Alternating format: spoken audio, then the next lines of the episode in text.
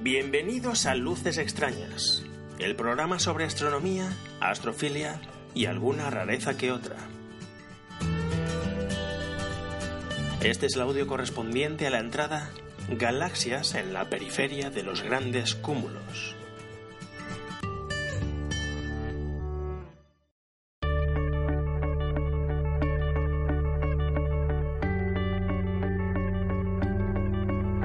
Noche del 12 al 13 de abril. Observación cerca de Gueruelas con el Dobson de 406 milímetros.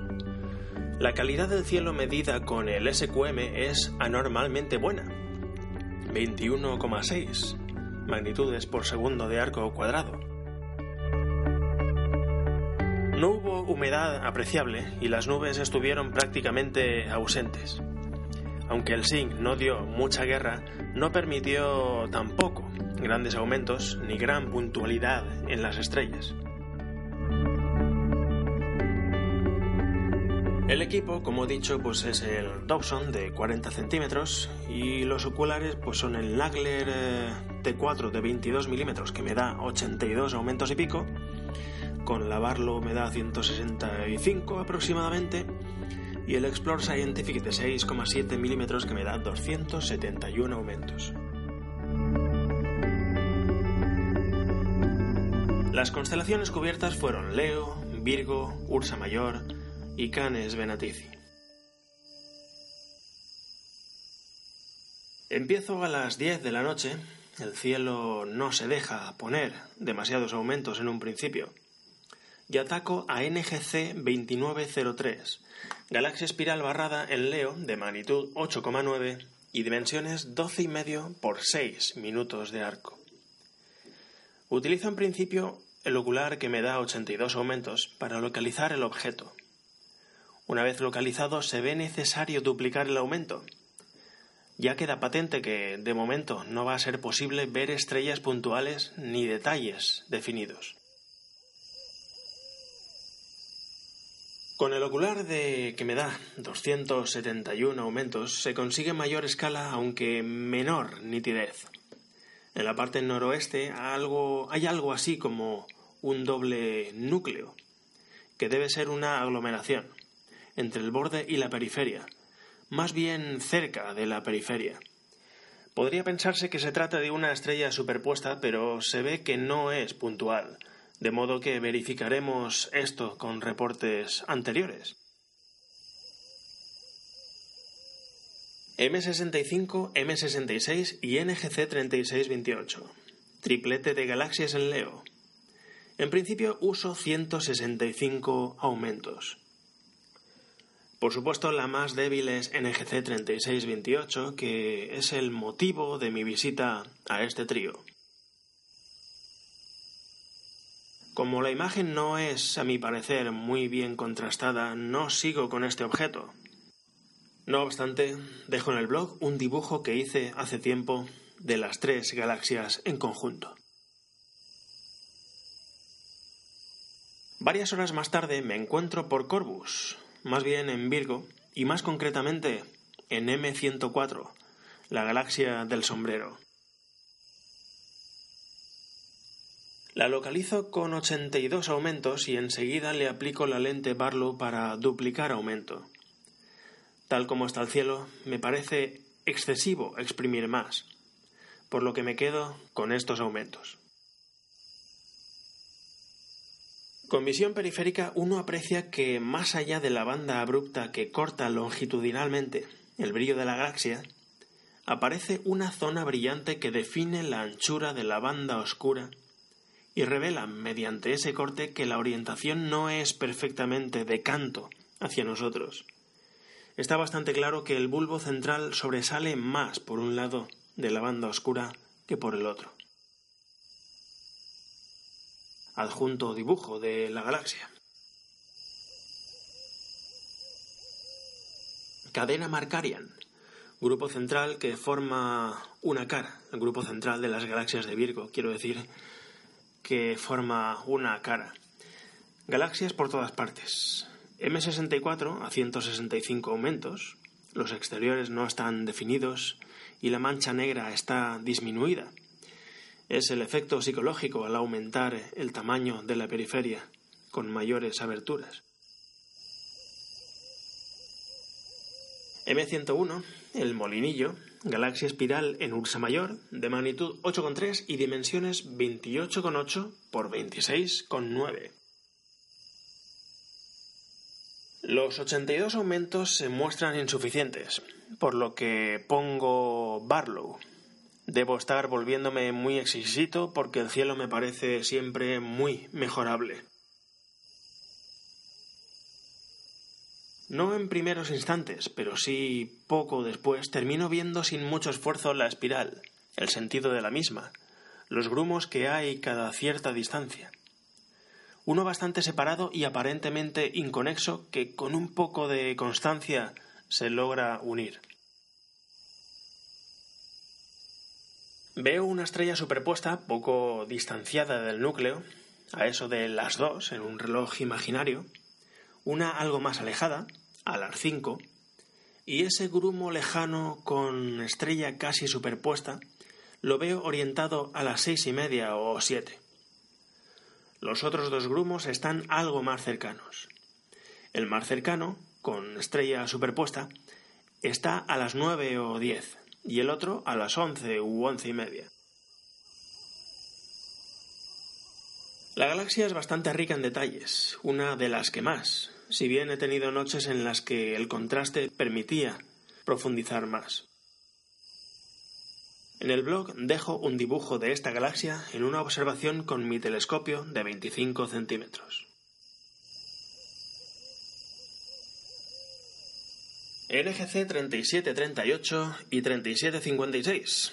La primera con magnitud 11,7 y dimensiones 2,5 por 1,9 y la segunda galaxia con magnitud 11,5 y dimensiones 4,2 por 2,1. Pareja de galaxias en Ursa Mayor. La primera es más redondeada, más pequeña y aparece en los catálogos como irregular. 3756, sin embargo, es más ovalada y aproximadamente del doble de tamaño. Ninguna de las dos tiene núcleo puntual brillante ni zonas de brillo anormal ningún detalle aparte del perfil. Es una zona bastante poblada de galaxias. A una distancia parecida a la que las separa se encuentra NGC 3733, también bastante extensa.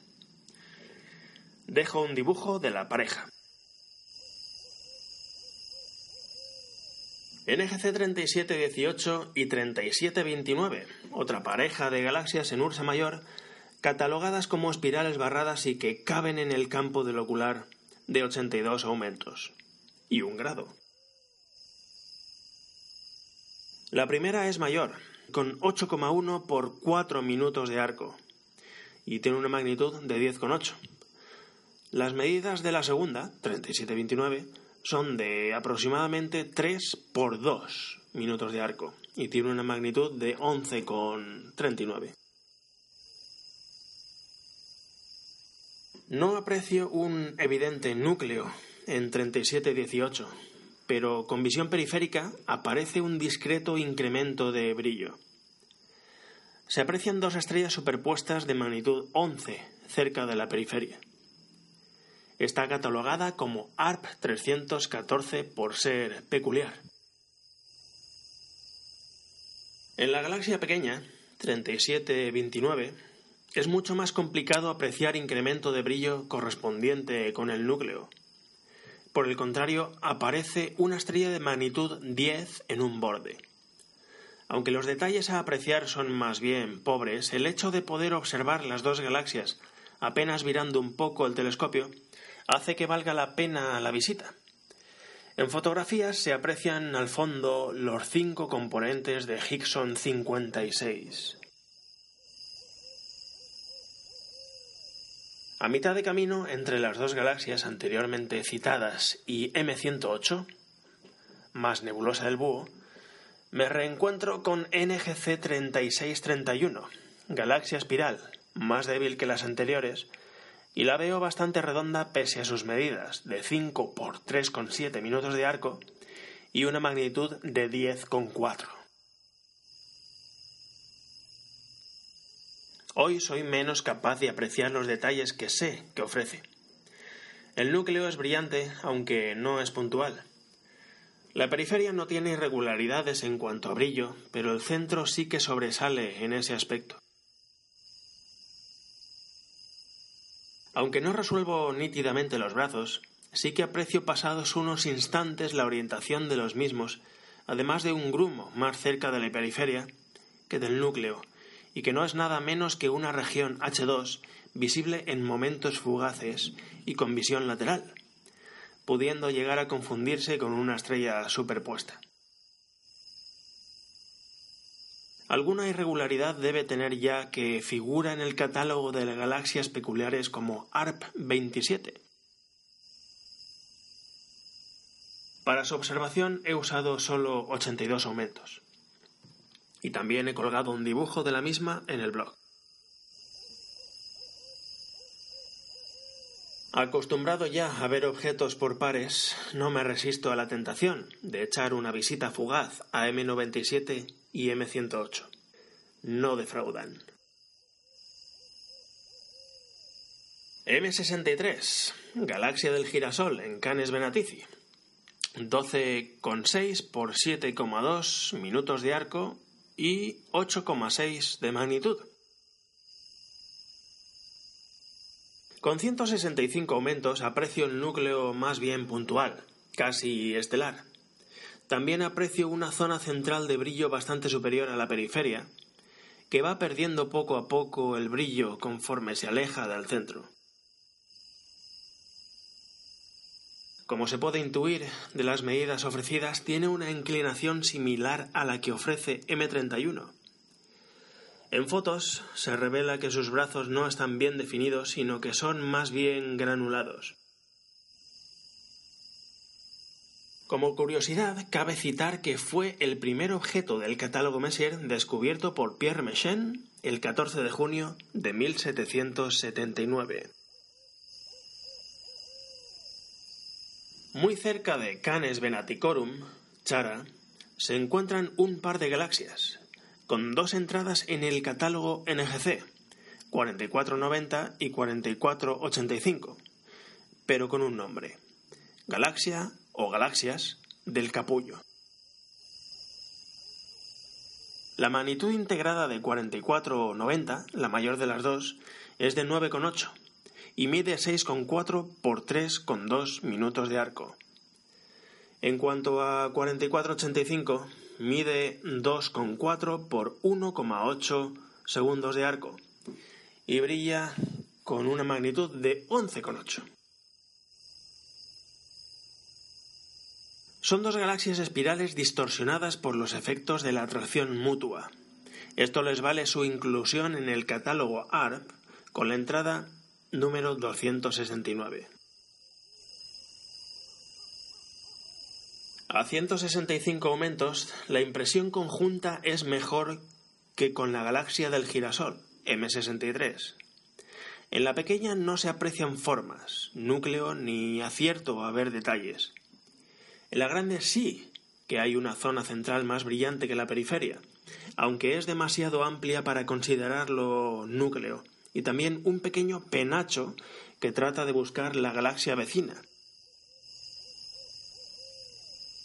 Voy ya notando que el fondo del cielo va perdiendo oscuridad.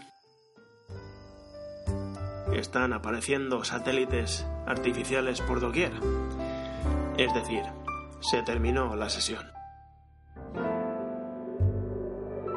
Hasta pronto y nos vemos por ahí fuera.